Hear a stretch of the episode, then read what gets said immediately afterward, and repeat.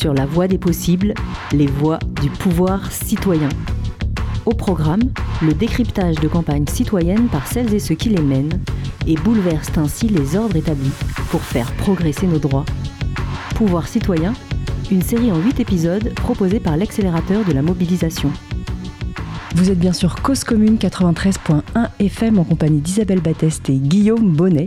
Vous pouvez également nous écouter en DAB+, la radio numérique terrestre, ou de n'importe où sur le globe sur causecommune.fm. Les mobilisations citoyennes, Gilets jaunes, Jeunes pour le climat, Balance ton port, ou encore la mobilisation contre les violences policières font la une des médias et forcent entreprises et gouvernements à réagir. Notre émission vous propose de visiter les coulisses de ces mobilisations pour mieux les comprendre et donc mieux comprendre le monde qu'elles façonnent. Et aujourd'hui, nous nous demanderons quelle place occupe la violence dans les mobilisations citoyennes.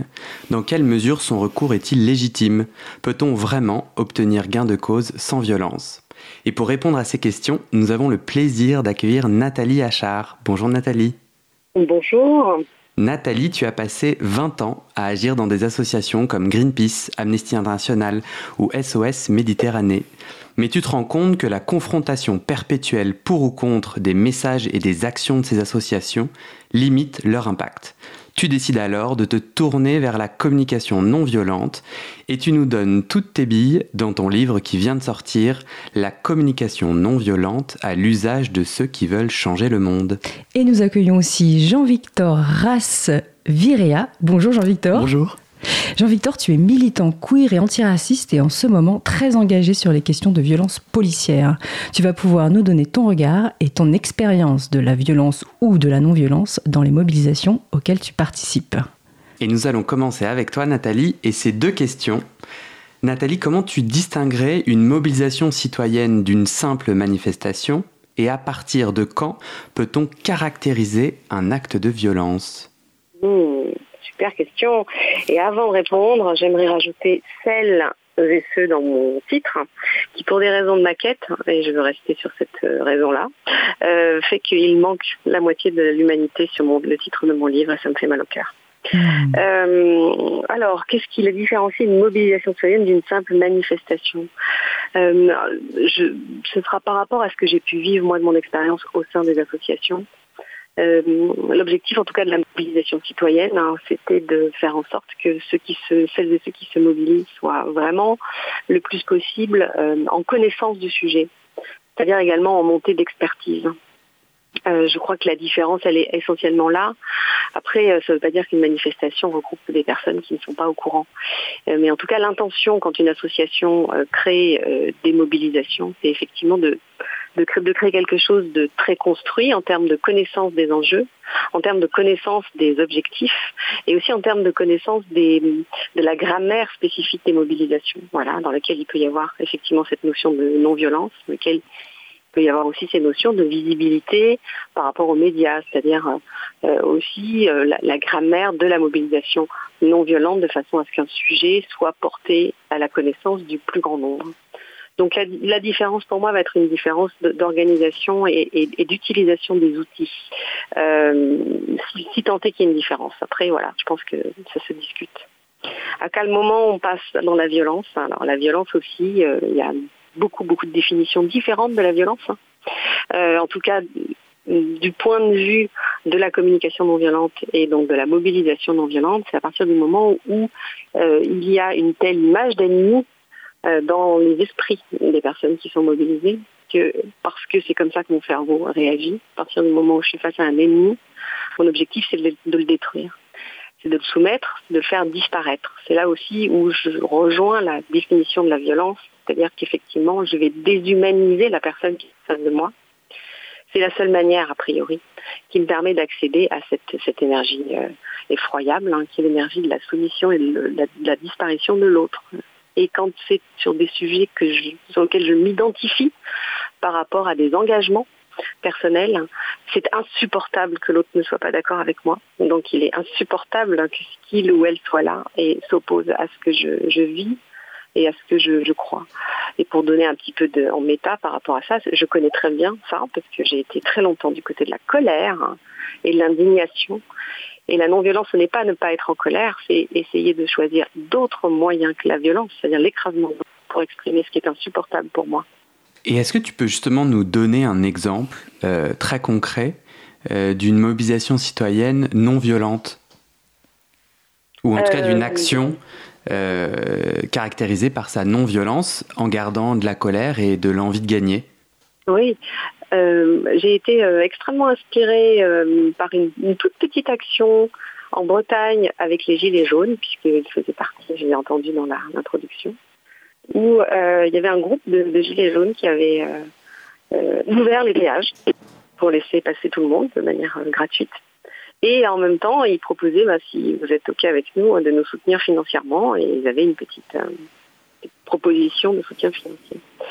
Là, il y avait en plus, sur cet aspect non-violent, c'est-à-dire que ça va être l'institution qui va être effectivement ciblée, parce que c'est cette institution, c'est le système, c'est systémique qui est problématique. Et il n'y a pas d'attaque personnelle ou interpersonnelle.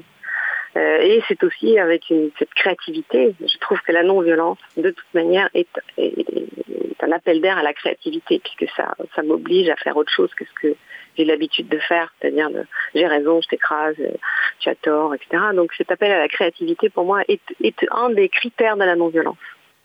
Voilà, ça c'est un exemple très concret parce que c'était euh, il n'y a pas très longtemps et j'avais été inspirée. Merci Nathalie pour euh, ces premiers éléments de définition. Du coup, j'ai envie de me retourner vers toi, Jean-Victor. Euh, donc Nathalie proposait comme type de distinction entre une mobilisation citoyenne et une manifestation, ce rapport à la connaissance, cette envie de monter en compétence, euh, une maîtrise peut-être ou un début de maîtrise du sujet, enfin en tout cas, et des objectifs précis. Est-ce que toi, tu en as la même perception? Et puis j'ai envie aussi de te poser la même question sur ton expérience personnelle de la violence. Est-ce que euh, tu te sens déshumanisé quand tu es victime d'actes violents ou est-ce que tu en, as euh, une autre approche? Alors, pour ma part, j'aime bien penser que déjà la, violence, pour nous, enfin, en tout cas en tant que personne euh, racisée, donc concernant les mobilisations, les mobilisations contre les violences policières, la première violence, elle vient de l'État en fait et des institutions. Et ça, je pense que c'est important de le, de le préciser quand dans les grandes chaînes d'information, on nous montre plutôt des images de manifestations euh, qui ont entre guillemets mal tourné, avec par exemple un des, euh, des ou des voitures qui sont brûlées. Et euh, c'est vraiment un choix qui est fait par ces chaînes-là de montrer juste ces images-là et c'est parti, alors que de base, ces rassemblements ne sont jamais organisés pour but d'être violents. C'est toujours des appels pacifistes, que ce soit par le comité Adama euh, qui a fait appel durant les euh, deux, deux, ou trois derniers rassemblements ces deux dernières semaines. Et la violence est toujours venue de la part des forces de l'ordre qui, à un moment donné, euh, dans la manifestation ou la mobilisation, vient nous attaquer nous. Donc ça vient par, par exemple, des bombes lacrymogènes, des interpellations, pour but de nous, dans la majorité des cas, en fait, de nous séparer. par exemple, durant la... Hum, le rassemblement à République, où il devait se dérouler une marche de République jusqu'à Opéra, on nous a interdit en fait de sortir de République. Ce qui fait que euh, il y avait plusieurs euh, euh, fourgons de police de CRS qui nous bloquaient à chaque sortie et on a dû finalement se résoudre à faire une marche juste autour de République, donc c'était assez, euh, assez euh, particulier. On faisait vraiment juste le tour de République euh, plusieurs fois, où là on s'est fait plusieurs, on s'est fait attaquer à plusieurs reprises. Donc voilà, moi ça me semble important de rappeler que la violence elle vient de l'État et pas de notre côté, et d'autre part que pour moi la violence qui vient de des personnes présentes et des personnes qui sont en premier persécutées, donc les personnes en question racisées, pour moi est légitime et qu'il ne faut pas les blâmer comme euh, ça, me paraît euh, assez euh, bancal si je puis dire de dicter en fait aux personnes qui subissent ces oppressions de leur dire comment réagir et en plus quand ça vient de la part de, personnes qui ne subissent pas les mêmes et ça c'est vrai que c'est un rapport qu'on enfin un constat en tout cas qu'on peut avoir assez paternaliste finalement de la part de personnes qui ne vivent pas nos oppressions qui viennent nous dire comment les comment mener nos luttes en fait et de mm. comment réagir face à la face à la réponse de l'État et donc, si j'entends bien, est-ce que tu peux euh, justifier la violence si elle est utilisée par des manifestants ou des manifestantes, euh, si tu ne légitimes pas celle de l'État? Toi, tu dis la violence venant de l'institution et de l'État, C'est pas OK. Mhm. Euh, en revanche, la violence euh, venant de manifestants, manifestantes pour être entendue, elle a de la place. Est-ce que je t'ai bien compris? Oui, disons que je la trouve moins choquante. En fait, je trouve ça. Euh, quand j'entends des gens, par exemple, qui sont plus choqués par justement des voitures qui sont brûlées ou des. des je sais pas, des, comme je disais, des, abrébus ou des, des vitrines qui sont cassées ou taguées, et que les gens sont plus choqués par cette violence-là que par des personnes qui se font tuer par la police parce qu'elles sont noires, parce qu'elles sont arabes, sachant que c'est les communautés les premières les, touchées en première ligne, euh, ou des personnes qui se font euh, assassiner par euh, plaquage ventral et qu'il y a des, non-lieux ou que justice n'est pas rendue. Pour moi, cette violence est plus grande, on va dire, que juste des, enfin, des objets ou de la violence matérielle finalement. Et c'est là où moi, il y, a il y a une certaine dissonance cognitive mm. entre nous et ces personnes-là qui, ont cette, euh, qui ont cette vision des choses. Et du coup, j'ai une question pour vous deux, euh, Nathalie et Jean-Victor. Là, de ce que tu viens de dire, est-ce que tu penses que tu on ne peut pas gagner la mobilisation euh, sur les violences policières sans une forme de violence de la part des, des, des, militants Question pour toi, Jean-Victor, et après, j'aimerais beaucoup ton, ta réaction, Nathalie. Euh, est-ce qu'il est possible d'avoir une victoire sans violence euh, bah, Ce qui est quand même euh, intéressant de pointer et important, c'est qu'on n'a jamais autant parlé de violence policière que durant ces deux dernières semaines. Donc c'est vrai que depuis le premier rassemblement devant le tribunal de grande instance, c'est là où on a commencé à voir Assa Traoré qui a été invité à plusieurs reprises sur BFM TV, d'autres personnes, surtout des femmes noires, Rokhaya Diallo, qui, mais qui elle est toujours là vu que c'est son métier. Tu, nous expliques rapidement pour celles et ceux qui peut-être n'ont pas entendu parler de, des manifestations sur les violences policières. Très rapidement, il s'est passé quoi et quelles sont, quelles sont les demandes de, ce mouvement? Euh, Ah, pour généraliser. Ouais, euh, on parle de violences policières, d'Adama Traoré. Qu'est-ce qui s'est passé et quelles sont les demandes de sa sœur? Euh, alors, bah, comme le comité Adama ou d'autres comités euh, ou de collectifs de familles euh, donc de victimes de violences policières, ce sont souvent des familles qui ont perdu un proche, donc ça peut être un frère, un fils, un père à cause de violences policières. Et finalement, le combat principal, c'est de demander justice pour ces personnes-là, sachant que dans la grande majorité des cas, voire la totalité des cas, c'est toujours un non rendu qui est annoncé. Donc un non rendu, ça veut dire qu'il n'y a pas de, il n'y a pas de, de, de soit de, de, de, voilà, de procès ou en tout cas que les gendarmes ou les policiers mis en question ne sont pas mis en examen ou condamnés. Et c'est ça en fait le combat principal à travers ces mobilisations.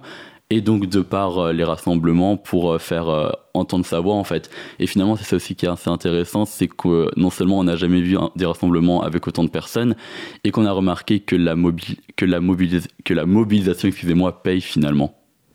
Et du coup, je te ramène à, à ma question qui était est-ce qu'on va pouvoir gagner ce combat sans violence?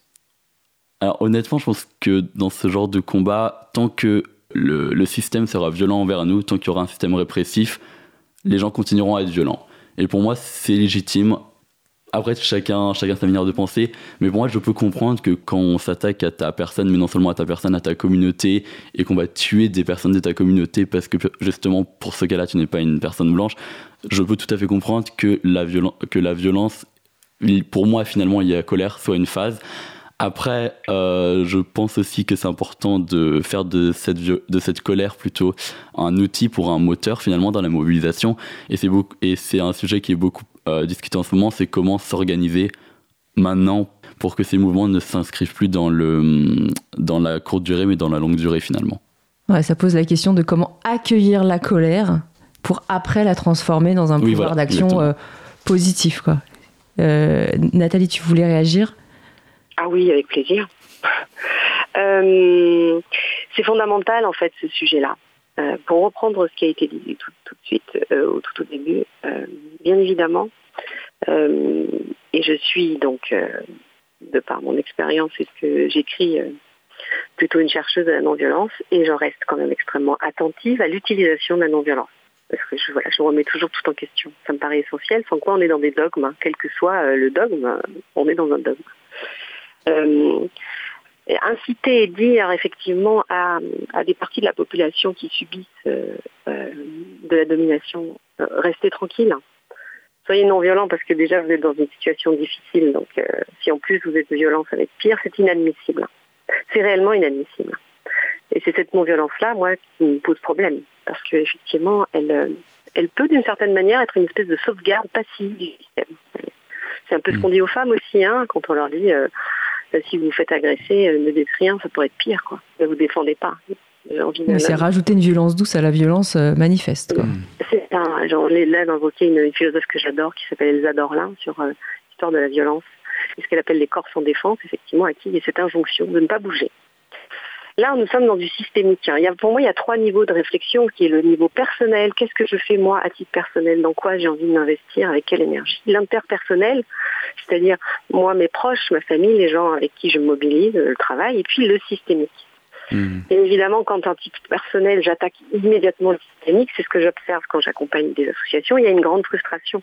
Et quand il y a de la frustration, il y a souvent de la violence comme seule manière de faire, c'est-à-dire j'ai envie de tout péter bien évidemment. Surtout quand effectivement il y a des, situations insupportables euh, qui parlent de, l'intégrité physique, psychique, émotionnelle d'être humain. Voilà, moi quand je travaillais sur les Méditerranée, il était évident qu'on euh, n'allait pas passer notre temps à essayer de rentrer en discussion avec celles et ceux qui souhaitaient qu'on les laisse, euh, je cite, se noyer. Nous avons agi, voilà, bien évidemment. Tu peux nous, nous rappeler ce que SOS Méditerranée est et SOS Méditerranée, c'est une association justement citoyenne euh, qui a été fondée il y a 4 ans et qui, euh, par le financement à 100% citoyen, a mis en place euh, un bateau entre l'Italie et la Libye pour faire du sauvetage en mer des migrants qui partent de Libye. donc un sujet extrêmement politique, extrêmement controversé, avec une violence systémique énorme, hein, puisque c'est même la ce qui se passe en Méditerranée et, le résultat de la violence systémique. Donc oui, il y a ce qu'on appelle d'ailleurs en communication non violente cette notion de force de protection. Utiliser la force pour protéger celles et ceux qui prennent un risque mortel. Euh, ça, c'est indispensable. Il y a peut-être un distinguo, euh, excuse-moi de t'interrompre, mais effectivement sur euh, le vocabulaire, il y a la violence et il y a la force. Absolument. Et le distinguo, il est extrêmement important parce que effectivement, euh, euh, on peut, et je suis absolument d'accord avec ces arbitrages hein, sur une, voiture brûlée, qu'est-ce que c'est par rapport à des personnes qui meurent, bien évidemment. Mais parce que là, le sujet n'est pas là. C'est-à-dire que si nous étions purement des êtres rationnels, euh, on ne serait pas en train de faire cette émission de radio. Je suis en train de faire pousser mes courges et je ne m'écrirai pas. C'est que nous mélangeons à la fois le rationnel et l'émotionnel. Et qu'il y a quelque chose qui va être de l'ordre de l'opinion et de la vision du monde et qu'une vision du monde, c'est ce qui nous structure à titre individuel. Et quand l'autre me montre une vision du monde qui n'est pas du tout la mienne et qui m'invite donc juste à l'effondrer, c'est insupportable. Donc la force de protection, bien sûr, quand il y a des gens qui meurent, quand il y a des gens de quotidien, et bien évidemment l'injonction à la non-violence, ce qui est, si c'est pour ne pas bouger, c'est hors de question. Et bien évidemment, celles et ceux qui n'expérimentent pas la réalité ne peuvent pas dire comment faire. Alors là, c'est euh, c'est totalement indispensable. La proposition, c'est de dire qu'à partir du moment où je mets quand même des arbitrages au-delà de la différence entre une voiture et un être vivant, entre les violences, celles qui sont légitimes ou pas légitimes, je ne pourrai pas bouger du système classique de soumission d'un modèle à un autre modèle. Euh, il y a des tas de lois hein, anti-ségrégation, il y a des tas de lois hein, d'égalité, il y a des tas de lois, je veux dire, le système euh, purement rationnel fonctionne, existe. Hein. Ça ne fonctionne pas parce qu'il n'y a pas, parce que nous ne sommes que dans un système où un système A essaie de faire basculer un système B à un endroit où il n'a pas envie de basculer. Donc, euh, la force de protection, donc la colère qui effectivement dit c'est insupportable, ça ne peut pas continuer, c'est, et j'entends, c'est le premier moteur. Il est extrêmement important ensuite de le transformer, sans quoi nous allons trouver ce que j'appelle la danse mortifère de ce que nous vivons dans notre humanité depuis des siècles. C'est un système oppresse l'autre et puis ainsi de hmm. suite et ainsi de suite. Voilà. Alors, j'ai un défi à te lancer, Nathalie. Tu as, tu as devant toi euh, Jean-Victor et Assa Traoré, euh, donc tous les deux des, euh, une figure et un militant du mouvement des, contre les violences policières. Et ils te demandent tous les deux des conseils concrets sur euh, comment amener de la non-violence pour gagner. Est-ce que tu as des débuts d'idées à leur partager? Transformer des pulsions de violence en force protectrice? Ouais.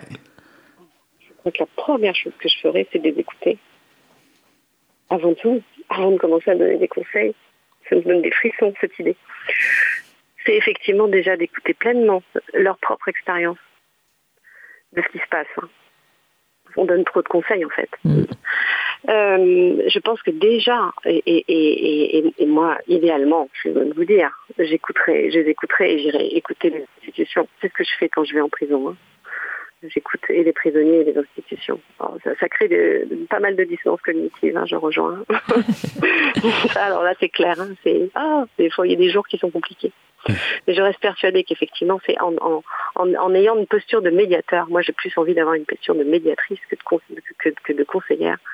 Et, et déjà d'avoir un vrai, un vrai endroit d'écoute pour que, de, de, par l'expérience, et par le vécu qui me sera transmis, je, puis, je peux donner, moi, mon point de vue, mais c'est juste mon point de vue par rapport à ce que j'ai pu moi-même expérimenter. Moi, j'ai envie de plutôt partager de l'expérimentation sur d'autres mmh. endroits où j'ai aussi vécu euh, des, des, phénomènes de, domination, euh, parce que j'en ai vécu aussi à titre personnel, mmh. des endroits, de façon à ce que, effectivement, nous soyons en capacité collectivement de transformer cette colère. Hmm. Mais le, le c'est pour ça que je défie, euh, je suis prête à le relever, mais pas dans ce sens-là. Alors j'aimerais j'aimerais l'amender. Euh, je suis un je suis un militant euh, en colère et j'ai envie de faire un chemin pour ah, instiller de la de la hmm. non-violence dans mon travail, pour gagner et gagner mieux. Qu'est-ce que je fais? Comment par où je prends le alors j'ajoute une question au défi. Ah ah. Euh, ah mobilisation citoyenne, c'est un endroit euh, d'expression. Et comment convertir cet endroit d'expression en espace d'écoute? Par qui Pour qui? Oui. euh, Alors, là. Un gros, gros défi du matin. Parce que alors, alors je, vais, je vais commencer par la fin, du coup, par, par, par toi. Euh, je pense que c'est quelque chose qui est indispensable dans les espaces, des espaces de mobilisation, comme dans les associations, et qui est très peu présent. Ce sont des espaces d'écoute. Euh, et de médiation. Voilà, ça c'est clair pour moi. Si là il y a un conseil en, systémique du coup, hein, c'est plus facile parce que voilà, mm-hmm. à, proposer, c'est que au sein de ces structures, il est indispensable qu'il y ait euh, des compétences d'écoute, c'est-à-dire d'écoute non euh, d'écoute professionnelle du coup, c'est-à-dire non impliqués ou en tout cas qui ont la capacité de se différencier et de ne pas s'identifier au sujet de la mobilisation. Dans voilà, moi j'avais mis ça en place à SOS à un moment donné parce qu'il y avait effectivement une grande colère par rapport à des à d'autres militants qui donc nous invitaient à les laisser euh, se noyer. Je mets toujours ça, hein, c'est un, une côte. Hein. Euh, et c'est important. Je pense que c'est vraiment important parce qu'effectivement, la mobilisation, c'est de l'expression. Seulement, et c'est la réalité même de nos humanités, euh, nous sommes des êtres d'expression et d'écoute. Et, quasiment avant de, parler, il est important que je sois en capacité d'écouter. Mais quand il y a beaucoup de, colère, parce que la situation est insupportable, et ça aussi, ça fait partie de notre habitude de la communication, je veux d'abord qu'on m'écoute. Mm. Je veux d'abord m'exprimer. Et, on le sait même dans notre relation interpersonnelle avec notre famille, nos proches. Il y a quand il y a un truc hyper urgent, je, ne suis plus en capacité d'écouter. Il faut que quelqu'un m'écoute. et, si je demande à la personne qui elle-même a un fort besoin d'expression de m'écouter, bon, bah alors là c'est fini. Nous sommes tous, euh, nous sommes tous euh, sourds. Euh, à l'autre et voilà et puis c'est opinion contre opinion ça monte ça monte ça monte ça monte ça finit mm. là où nous savons où ça finit si je suis un militant en colère, mais là je vais pouvoir vous parler de mon expérience du coup, parce que j'étais une militante très en colère, m'accrocher dans les arbres et tout.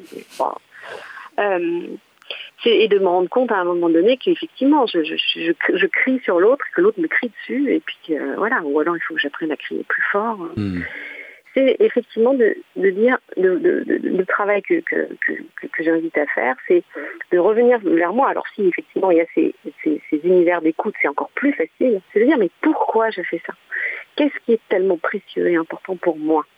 Qu'est-ce qui fait qu'effectivement, c'est la question que je pose aux militants, vous vous levez à 4 heures du matin pour aller sur un marché à 5 heures du matin, où les trois quarts des gens vont vous cracher dessus, vous dire que vous êtes euh, inutile, nuisible, enfin oui, vous mettez la liste des choses que vous avez pu tout et tout entendre. Qu'est-ce qui motive? Qu'est-ce qui est important pour moi? Et en fait, ce que j'ai aussi découvert, c'est que quand je suis en capacité de vraiment partager à l'autre ce qui est important pour moi, en sortant du reproche, en sortant de la, de la, de, la culpabilisation, en sortant de tous ces endroits qui fait que l'autre parce que je, me mets à sa place. Quand j'entends un reproche, oh, ça va quoi. J'ai pas du tout envie d'aller voir ce qui se passe toi. C'est de travailler cette capacité à exprimer de manière authentique ce qui est important pour moi et et c'est là où il faut vraiment être accompagné parce que c'est très difficile, être en capacité d'entendre ce qui est important pour l'autre, même si c'est insupportable. C'est là où c'est très difficile. Alors là, c'est là où c'est très très très difficile. C'est là où celles et ceux qui sont dans la, dans, qui subissent la violence institutionnelle, qui subissent la violence interpersonnelle, ne peuvent pas le faire. Elles et elles, ils ne peuvent pas le faire. On ne peut pas leur demander à ces personnes-là de porter ça. C'est insupportable, une espèce de double mm. peine pour moi. Et vous subissez et vous devez écouter. Vous voyez il y a mm. quelque chose qui est insupportable. Enfin, ça, ça n'a pas de sens. Hein. Mais ça veut dire que là, on est dans une, dans une responsabilité collective, au sens vraiment du collectif qui peut faire monter ce genre d'expertise et de soutien à l'intérieur de la mobilisation. Parce qu'autrement, on demande, on demande tout au même. Bah, du coup, j'ai envie de me retourner vers toi, Jean-Victor. Euh, toi, à, quelles conditions, euh, au pluriel bien sûr, ou peut-être tu n'en aurais qu'une, tu serais prêt à euh, te rendre disponible pour écouter en face ce que l'institution aurait à te dire ou ceux qui t'ont oppressé. Ou les policiers. voilà, ou les policiers. Aller écouter les policiers. Et te dire, oh, ouais, je, on, voit bien le mécanisme et l'intérêt du mécanisme, on voit bien la difficulté quand on a été soi-même euh, opprimé et euh, à plein d'endroits, euh, et de quoi tu aurais besoin pour toi pour te dire, ok, bah moi je veux bien jouer le jeu. Donc le jeu de l'échange Ouais, ou de, de, bah, de l'écoute de l'autre, quoi. C'est-à-dire. Alors. alors, à titre personnel, en tout cas, moi je sais que j'aurais pas, je n'ai pas cette envie euh, en tout cas actuellement, d'échanger avec, euh, avec euh, bah, mes ennemis, en fait, on, va dire le, mhm. les, personnes qui nous oppressent, pour la simple et bonne raison que ça me prendrait beaucoup trop d'énergie mhm. Mhm. et de temps. Et ça, c'est euh, un sujet très important, je trouve, euh, qui, euh, qui est, en tout cas, dans les sphères militantes et au sein des collectifs qui sont beaucoup abordés, c'est le sujet de la santé mentale.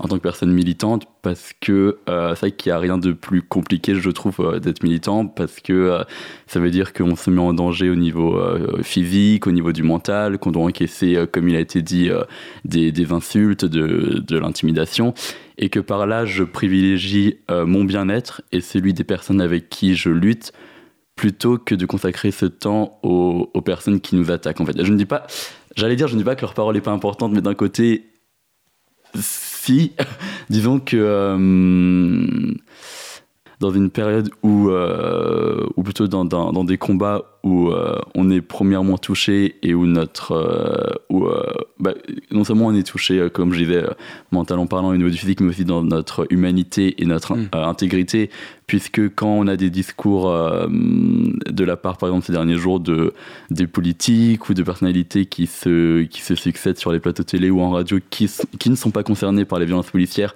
et qui vont émettre pour moi un avis qui n'est pas valide puisqu'elles ne sont pas concernées et qui vont venir euh, toujours prendre en fait la défense, euh, la défense du système et nous nous désigner comme, comme, comme les fautifs ou les fautifs, déjà c'est d'une extrême violence à encaisser. Surtout que leur parole est plus audible et plus, euh, et plus entendu finalement que la nôtre de par euh, le fait que nous, euh, on est moins invités, par exemple, sur les, sur les plateaux télé, et qu'en plus, quand on l'est, et ça, on l'a pu remarquer, comme je disais, quand Assa Traoré a été invité, ou d'autres d'autres militantes noires universitaires, par exemple, où elles, on leur coupe toujours la, leur coupe toujours la, la parole, les, les, hommes sur le plateau, parce que c'est souvent que des hommes face à une femme en plus racisée, donc euh, le, euh, le rapport de force est quand même pas égal. Euh, voilà, on lui, on lui coupe la parole, on ne l'écoute pas, on la décrédibilise, on se permet de lui parler d'une façon plus infantilisante et très paternaliste. Et juste pour ça, ça prouve que, que, voilà, que notre parole est moins entendue et que on... c'est plus difficile pour, pour nous. Du coup, si je, si je t'entends bien, l'invitation que Nathalie formulait, alors pas à, pas à ton égard, mais mhm. de dire euh, si moi je suis militant et que je mhm. veux euh, utiliser le pouvoir de la non-violence, d'abord j'ai un chemin à faire euh, revenir à soi. Mhm. J'ai retenu Nathalie ce que tu disais, revenir à soi et comprendre pourquoi ça me touche à ce point-là, pourquoi c'est si précieux ce qui se passe, pourquoi est-ce que je ressens si vivement cette injustice ou cette violence et euh, dans un deuxième mouvement aller vers l'autre qui m'oppresse ou l'autre qui et essayer de, se mettre dans ses chaussures pour comprendre comment elle ou lui aussi se sent violenté ou, opprimé. Et ce que j'entends, c'est que toi, ce chemin-là, tu n'en vois pas l'intérêt euh, tu le trouves non seulement injuste, mais aussi tu vois pas le pouvoir qu'il peut y avoir derrière. Euh, ça, j'ai bien compris ou pas? Alors disons que pour reprendre, je crois que ça a été dit euh, précédemment, quand on mène un combat ou une lutte qui nous concerne personnellement, moi par exemple, si je, je vais lutter pour l'antiracisme étant une personne concernée, ça me met automatiquement dans une position de vulnérabilité, ce qui fait que ça me touche premièrement et que ça va me mettre, comme je disais, euh, en danger au niveau physique euh, ou, ou, mental. Ce qui fait, comme tu l'as dit, que pour moi, ce qui est, pour moi en tout cas, ce qui me paraît le plus important, en tout cas, c'est vraiment le, le, on dirait le self-care, comme on dit, mmh. euh, vraiment prendre soin de soi, prendre soin des personnes avec qui on milite. Et prendre soin de soi, ça veut aussi dire s'organiser entre nous. Et c'est ça aussi qui est important, c'est qu'au sein de, de, de collectifs, c'est vraiment l'organisation qui est importante. D'où, comme on disait tout à l'heure, que la colère, pour moi, c'est primordial et c'est une énergie qui est positive quand elle est utilisée par la suite en action et l'action c'est s'organiser. Comment faire pour euh, répondre au système, comment lutter contre lui d'une manière politique? Et ce qui veut dire politique ne veut pas forcément dire d'une manière violente mais vraiment pour euh, en fait pour moi ça me paraît euh, ça me paraît nécessaire et tout à fait normal cette, première période de, violence. Et comme il a été dit en puisque ça nous prend au trip c'est notre émotion quand voilà, par exemple, si, si on prend des exemples de violences policières ou même pendant le confinement, dès qu'il y en a eu, c'est vrai que tout de suite, euh, il y a toujours une réponse et une réponse qui se fait dans les heures à suivre, dans les jours à suivre. Et cette réponse, c'est euh, voilà, c'est des, des personnes concernées qui vont se, qui vont aller montrer leur violence, leur colère plutôt, excusez-moi, contre contre la police. Donc ça peut se montrer par des, des confrontations qui, pour le coup, oui, sont violentes parce que pour moi, elles doivent l'être. Et ça peut être par par euh, je sais pas par voilà par des attaques physiques ou par euh, je sais pas j'ai une image qui me vient en tête par exemple où ça a été des, des feux d'artifice qui ont été lancés contre des quand, des camions de police. Et pour moi cette colère elle est nécessaire pour faire sortir euh, tout ça. En fait parce que c'est c'est gros quand même. Mm. et pour après que ça donne lieu à des encore une fois à, à, à l'organisation et c'est là où les, moi, je, enfin, je salue vraiment le travail des, euh, des, des, collectifs et des associations, mais vraiment de toutes les luttes, hein, que ce soit les violences contre les violences policières, euh, l'antiracisme ou l'écologie, etc., où ça demande une énergie tellement énorme, en fait, de se, de se battre tous les jours, en fait, contre un, contre un, contre un système qui veut te faire taire. Parce que c'est ça aussi, quand nous, on nous donne pas la parole, quand on nous donne pas la, la plateforme que d'autres personnes ont en n'étant pas concerné, c'est aussi une manière euh, de d'invisibiliser et de silencier pour nous dire, et je crois que ça a été dit d'ailleurs euh, tout à l'heure, euh, en disant on, on veut pas vous, on veut pas vous entendre, votre parole n'est pas importante, et ça, ça, ça révèle d'une extrême violence aussi. Eh bien, vous êtes toujours sur Cause Commune 93.1 FM en compagnie de Nathalie Achard et Jean-Victor Rasvirea et la suite de nos échanges sur la violence la non-violence de l'usage des mobilisations citoyennes après cette pause musicale.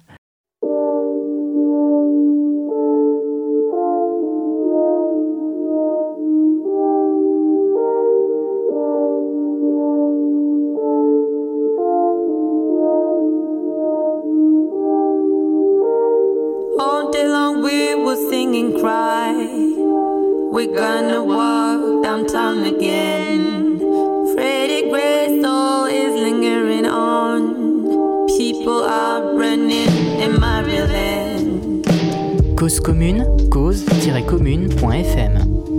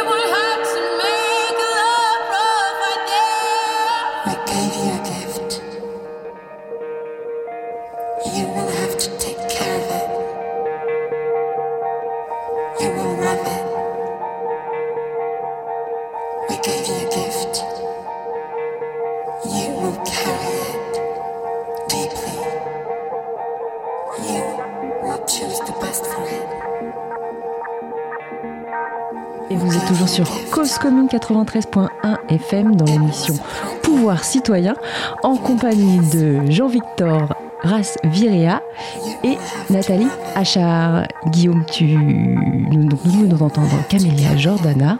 Un petit mot sur euh, cette chanson, Guillaume? Oui, euh, c'est de son album Lost. Elle a écrit en 2018 cet hommage à Freddie Gray, euh, un jeune afro-américain qui est mort sous les coups des policiers.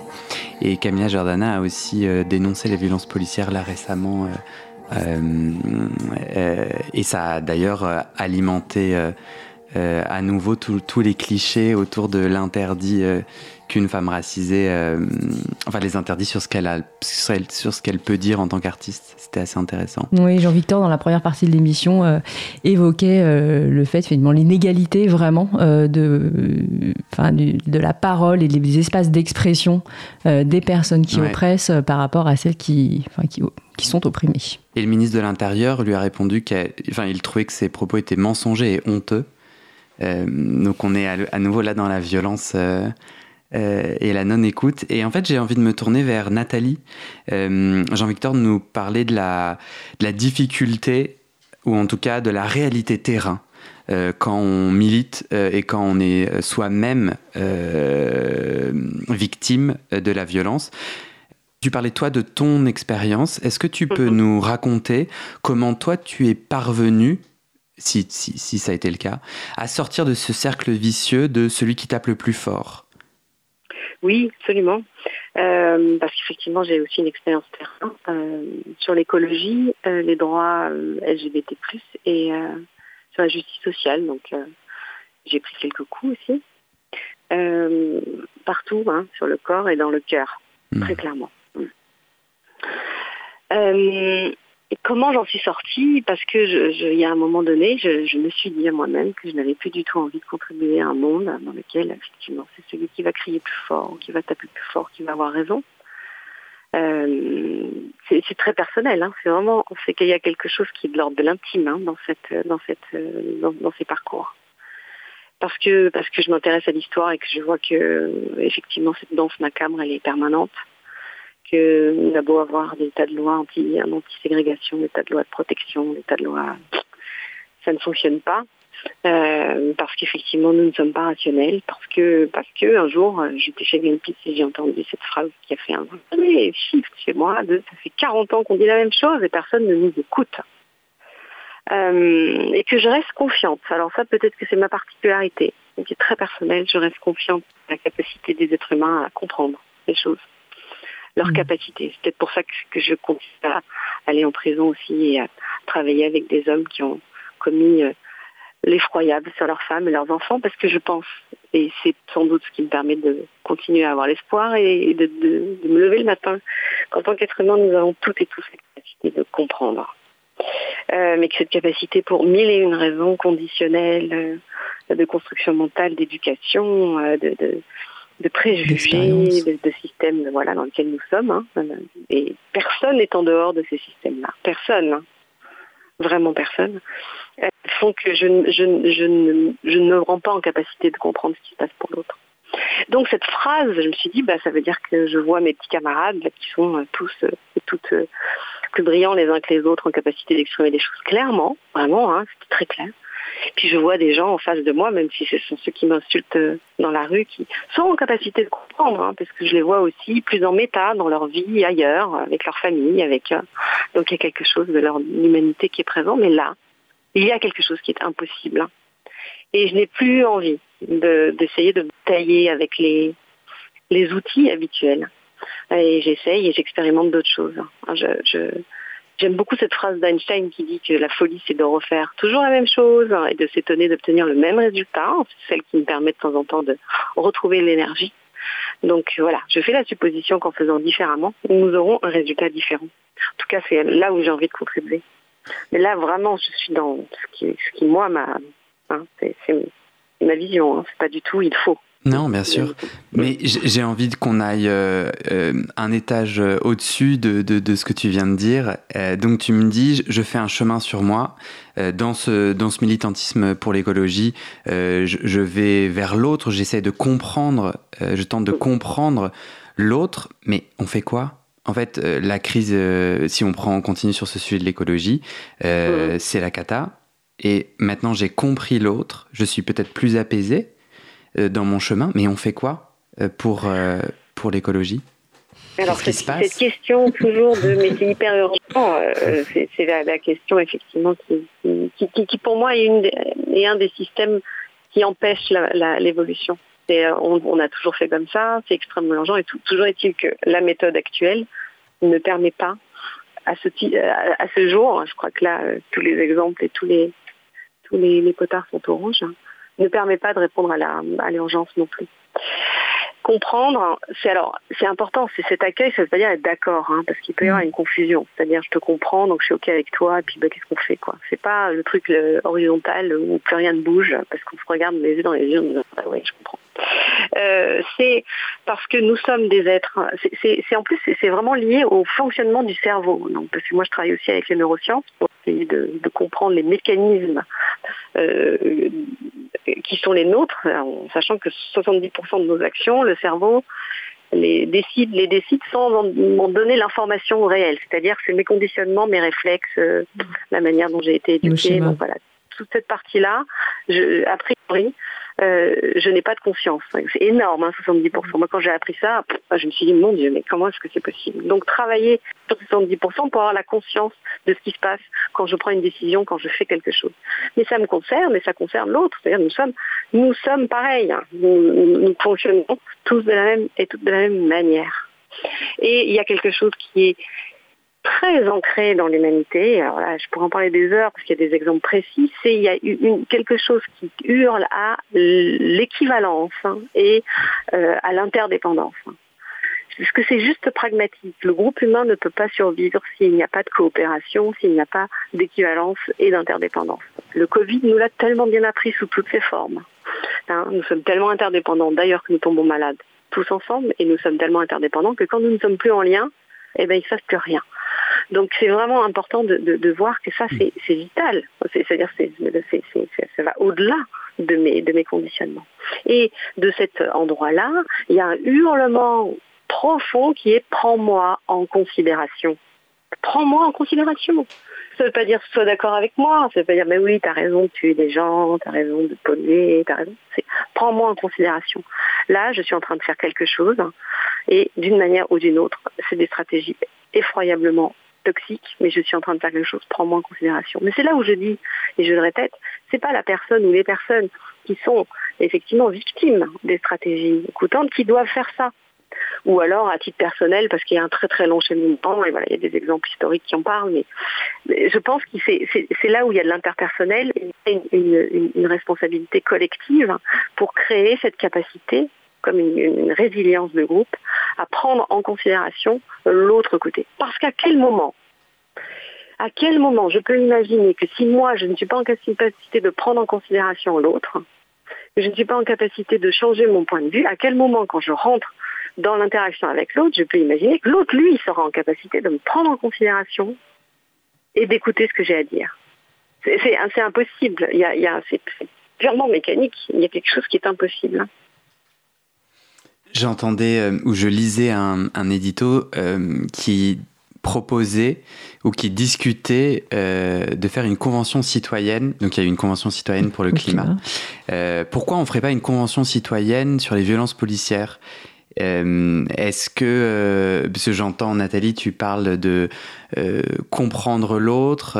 Est-ce que ces outils de concertation, je me tourne vers toi, Jean-Victor, est-ce que voilà un cadre qui permettrait de sortir de ce cercle vicieux de la violence est-ce que tu y crois? Est-ce que ou, poser différemment la question, c'est qu'est-ce qu'on fait pour sortir du cercle vicieux de c'est celui qui tape le plus fort alors c'est drôle de dire celui qui tape le plus fort parce que c'est vraiment le cas, pour le coup, on parle de violence physique. comment on sort? Je sais honnêtement, je, pour moi, euh, le moment où on pourra vraiment sortir de ce cercle vicieux, comme on dit, c'est quand il y aura une, une réelle remise en question de par l'État. Parce que finalement, quand on parle de violence policière, surtout dans le cadre de, dans les, euh, pour des personnes racisées, ça rejoint le sujet du racisme euh, systémique. Et ça, c'est dit et redit, hein, le fait que euh, les violences policières, c'est euh, toute une machine qui est mise contre nous. C'est l'État qui, est en, qui est complice avec les institutions policières ou même médicales dans certains cas, vu que quand on prend par exemple un cas de violence policière, finalement, ça, c'est souvent similaire à d'autres, dans le sens où, par exemple, il y a un, un, homme noir qui, qui, meurt sous les coups de la police, ça va toujours être le même schéma. Ça veut dire que la personne va mourir, qu'il va y avoir diffamation autour de sa mort, va y avoir complicité des médias, va y avoir des mensonges sur sa mort, comme euh, oui, il était alcoolisé, euh, il était sous possession de drogue, ce qui est totalement faux, euh, mais ça va être vraiment pour une manière de décrédibiliser. Et après, il va y avoir un non-rendu qui va être fait à la famille, la famille va devoir faire appel, va devoir se battre pendant des années. donc c'est vraiment un bah, c'est vrai que le terme cercle vicieux, pour moi, peut correspondre parce que c'est toujours, la, c'est toujours la même chose en fait. C'est toujours le même, le même système qui attaque par, euh, de, de, de, la même manière. Et euh, ça me rappelle d'ailleurs, le, le, c'était le dernier livre qui a été écrit par euh, Assa Traoré avec Geoffroy de la Gagnerie, si je ne me trompe pas, qui est philosophe et professeur aussi, qui s'appelle Le combat à Dama. Et comme elle le dit, c'est vraiment un manuel en fait contre les violences policières. Et comme on dit manuel, ça veut dire que à chaque fois, c'est toujours la même chose. Donc comment s'en sortir? Pour moi, c'est ça. Vraiment qu'il y ait un, Est-ce Déjà que, le... Est-ce que tu crois dans ces, dans ces outils-là? Donc la Convention citoyenne pour le climat, c'était, euh, euh, il me semble, 150 citoyens et citoyennes tirés au sort. Et après, c'était un cadre euh, qui a facilité des conversations avec des experts, des expertes. Et ils ont sorti une série de recommandations. Et j'ai vu cet édito dans Le Monde qui se disait pourquoi on ne ferait pas une convention citoyenne où on réunit justement policiers, citoyens? Euh, est-ce que toi, ça t'inspire de créer un tel cadre où tu te dis... Euh, tu participerais si tu étais tiré au sort Alors, c'est vrai que ça me fait un peu sourire le fait de penser à une pièce regroupant des personnes, euh, des, personnes militantes ou des familles de victimes en présence des policiers, parce que je pense que ça donnerait une ambiance assez tendue et je ne sais pas du tout comment ça se terminerait. Euh, moi, personnellement, je pense que ça serait une bonne idée, mais dans le sens où euh, tout ce qui est question de. Hum, si on doit parler de, de ressources qui sont mises en place, euh, parce que finalement, c'est ça que tu disais, c'est où, où, il est ressorti des ressources, des, des de conversations.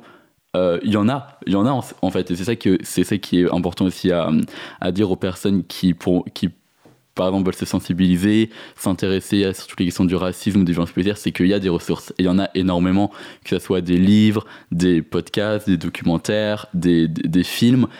Et non seulement il y en a, et en plus, les personnes en question font un travail énorme en faisant des, des, des documents qui les regroupent. Et c'est pour ça que on parle souvent d'injonction à la pédagogie dans, le cercle militant, en tout cas moi, euh, là où je suis, où le fait on va, toujours venir nous demander d'expliquer à des personnes non concernées ce qu'est le racisme, euh, ce qu'est les violences policières, de ce qu'on veut au quotidien.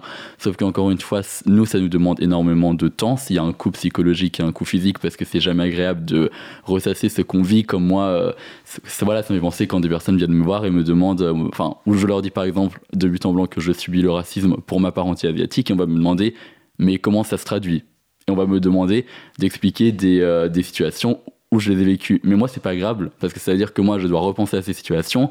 Ça va me, ça va me remettre dans l'état d'esprit où j'étais, ce qui est de l'humiliation. Quand, en tout cas en ce qui concerne le mmh. racisme, quand on vient me déshumaniser de la sorte. Donc voilà, c'est très compliqué. Et en plus de ça, Enfin, et c'est ça aussi ce qui est euh, assez malheureux dans le militantisme, c'est qu'il y a souvent, les personnes qui militent, souvent, c'est à but non lucratif, donc il n'y a pas non plus de revenus financiers. Et ça, c'est aussi pointé du doigt, le fait que, euh, que ces collectifs, bah, souvent marchent par, euh, par des dons, en fait. Il y a des cagnottes qui sont mises en place, des pots de solidarité, parce qu'on n'a pas, on pas de revenus. Donc ça veut dire qu'il y a ces ressources-là, elles sont disponibles sur Internet, on peut les retrouver assez facilement. Donc moi, ce que je dirais aux gens qui, euh, que ça intéresse, je l'espère en tout cas, euh, et surtout vu les événements de ces derniers jours, et j'ai jamais vu d'ailleurs euh, autant de personnes durant ces deux dernières semaines partager des, des, publications, des ressources, des collectifs. Donc je veux dire que c'est un peu le point positif, enfin positif est un grand mot, de, mm. de tout ce qui s'est passé, c'est qu'on a quand même vu une mobilisation, et pour moi la force et le renversement se fait par la mobilisation citoyenne, si je puis dire. Euh, donc que ce soit par les rassemblements ou sur les réseaux sociaux qui ont un énorme, euh, un énorme poids, euh, surtout actuellement. Donc c'est vraiment de, de, Voilà, encore une fois, c'est si convention il n'y a pas, c'est vraiment d'écouter la parole des mmh. concernés et qui est présente et même plus que présente. Mmh. Vraiment, il y a tellement de collectifs, tellement d'actions qui sont faites et, que, enfin, que ça prendrait. Il mmh. faudrait faire une liste en fait. C'est intéressant ce que euh, tu dis parce que j'ai l'impression que vous vous rejoignez avec Nathalie. Je t'entends dire euh, il faut que il faut faire un pas il faut que celles et ceux qui ne sont pas concernés par les violences policières ou par ce racisme structurel, euh, elles sont invitées à faire un pas vers l'autre, à comprendre l'autre, ce que nous disait mhm. Nathalie, et euh, se renseigner, comprendre euh, ce qui se passe avec empathie. Et donc je me tourne vers toi, Nathalie. Est-ce que toi, en plus de ce chemin que chacun peut faire pour comprendre l'autre, comment sortir de ce cercle vicieux de la violence? Est-ce que toi, ces outils de concertation citoyenne, euh, de convention climat, convention violence policière. Est-ce que tu y crois? Euh, Est-ce que ça permettrait un peu ce que tu nous disais de, se connecter euh, les uns aux autres ou pas? Alors, j'ai bien aimé la remarque, si on tourne dans la même salle, ça va être terrible. je suis assez d'accord. je pense qu'il y a, alors moi j'y crois bien sûr, mais sous une forme peut-être un peu différente malgré tout. Euh, en, contrepoint, en tout cas issu de la communication non violente, il y a ce que nous appelons la justice restauratrice. C'est-à-dire effectivement une, vision de la justice qui n'est pas punitive. Euh, parce que la punition, si c'était euh, suffisant pour que nous changions de comportement, pareil, peut-être qu'il y aurait une dernière personne sur Terre qui dirait Oups, pardon, j'ai mal fait et euh, je vais arrêter. La punition, euh, il y a un, psychologue qui disait que la punition ne développait qu'une seule capacité, c'est de trouver une autre manière pour continuer à faire les choses sans se faire punir. Hmm. Euh, donc c'est un travail qu'on fait en prison, effectivement, de justice restauratrice, et effectivement pour pouvoir mettre dans la même salle, et c'est ce que nous faisons, des gens qui ont subi un acte violent et, et celles et ceux qui l'ont commis pour recréer effectivement du lien, puisque cette notion de justice restauratrice, c'est de se dire que le groupe le collectif, encore une fois, ne pourra être pérenne et résilient que s'il restaure son lien. Mais, encore une fois, il faut que ce soit accompagné par des gens extérieurs. C'est extrêmement important. Parce qu'autrement, ça ne fonctionne pas. Parce qu'autrement, euh, encore une fois, on demande toujours aux mêmes personnes d'être à la fois euh, dans euh, le vécu douloureux et l'écoute de l'autre. Donc oui, j'y crois selon ces protocoles, en fait, avec si l'intention est réellement de restaurer du dialogue hmm. au service de la coopération. Sans quoi, effectivement, ça peut être que dangereux. Parce que euh, on fait un, travail aussi sur les privilèges euh, en communication non violente. Voilà, c'est effectivement tout ce que tous les droits, les passe-droits, les facilités euh, induits que j'ai obtenus parce que bah, moi j'ai la peau blanche. Euh, parce que j'ai un, diplôme euh, supérieur, parce que voilà, et puis euh, et, de bien comprendre que si nous ne restons que sur le sujet de l'oppression, sans parler des privilèges qui sont là présents, nous ne nous en sortirons pas. Donc il est important aussi que collectivement, il y ait quelque chose qui soit l'ordre de la conscientisation de nos présences personnelles dans le monde en fonction de ce que les préjugés et les conditionnements font. Hmm. Euh, et c'est un travail énorme. Moi, quand j'accompagne des gens là-dedans, c'est terrifiant hein, parce que le trois quarts du temps, la première réaction, c'est de dire c'est pas ma faute, hmm. si je suis blanche, c'est pas ma faute, si, euh, bien sûr. Moi, je suis pas raciste, je discrimine Moi, je suis pas. raciste, machin, hmm. voilà, euh, not all mail. Enfin, voilà, on est, on est, nous connaissons toutes et tous ces sujets-là. Parce que c'est, ça peut être extrêmement violent de se rendre compte de de, de, de, de, ce que le fait d'être dans le monde déjà induit. Moi, la première fois que j'ai découvert ça, je pleurais tous les jours sous ma douche parce que je me disais, mon Dieu, j'utilise cette eau qui pourrait être utile à quelqu'un d'autre à l'autre bout de la planète. Donc, euh, mm. il y a quelque chose de l'ordre aussi d'un effondrement qui se met en place. Et la réalité aussi, et cette histoire de après, il y a des paroles qui sont moins écoutées que d'autres. Nous, nous observons dans les groupes que nous accompagnons comme ça, c'est-à-dire en facilitation et en restauration, que quand, par exemple, on va dire, la personne A qui découvre que, effectivement, par ses privilèges euh, euh, intégrés, sans en avoir forcément la conscience, ça a un impact terrible sur quelqu'un qui est dans le groupe mm. euh, et que donc il y a une prise de confiance. Il y a quelque chose d'étonnant, et c'est là qu'il faut qu'il y ait une tierce personne dans le groupe, c'est que le groupe va s'intéresser plus à la douleur de la personne qui découvre quel est l'impact de son privilège que de la personne qui subit. Parce qu'effectivement, il y a cette espèce de truc sociétal et mm. systémique où cette parole-là, de façon comme elle est peu écoutée, même à ce moment-là, elle est moins écoutée. C'est extrêmement violent aussi. Hmm. Donc, ça veut dire que toutes ces, rencontres possibles et qui pour moi sont nécessaires, voilà, ça c'est mon point de vue, hmm. ne peuvent pas se faire avec les outils habituels, hein. puisque comme je dis toujours, avec les outils du maître, je hmm. construis la maison du maître. Donc il y a eh quelque chose aussi. Ça va être notre phrase de conclusion, Nathalie. Ah. Notre émission touche déjà à sa fin. Euh, c'est bah, comme on, l'avait euh, évoqué entre nous avant le début de l'émission. On s'apprêtait à ce que ça soit frustrant. Euh, mais en tout cas, on a une belle, une belle phrase de fin. Oui, qui, vient de toi, Nathalie, non, de James Baldwin. tu l'as partagée sur Twitter et elle m'a donné des frissons. Ah et on va se laisser sur ça. J'imagine qu'une des raisons pour lesquelles les gens s'accrochent à leur haine avec tellement d'obstination est qu'ils sentent qu'une fois la haine partie, ils devront affronter leur souffrance. Eh bien, c'était Pouvoir citoyen en compagnie de Nathalie Achard et Jean-Victor Rasviréa, euh, présenté par euh, Guillaume Bonnet, Isabelle Batteste, une proposition de l'accélérateur de la mobilisation. Eh bien, euh, retrouvez-nous, retrouvons-nous lors d'un prochain épisode. À bientôt.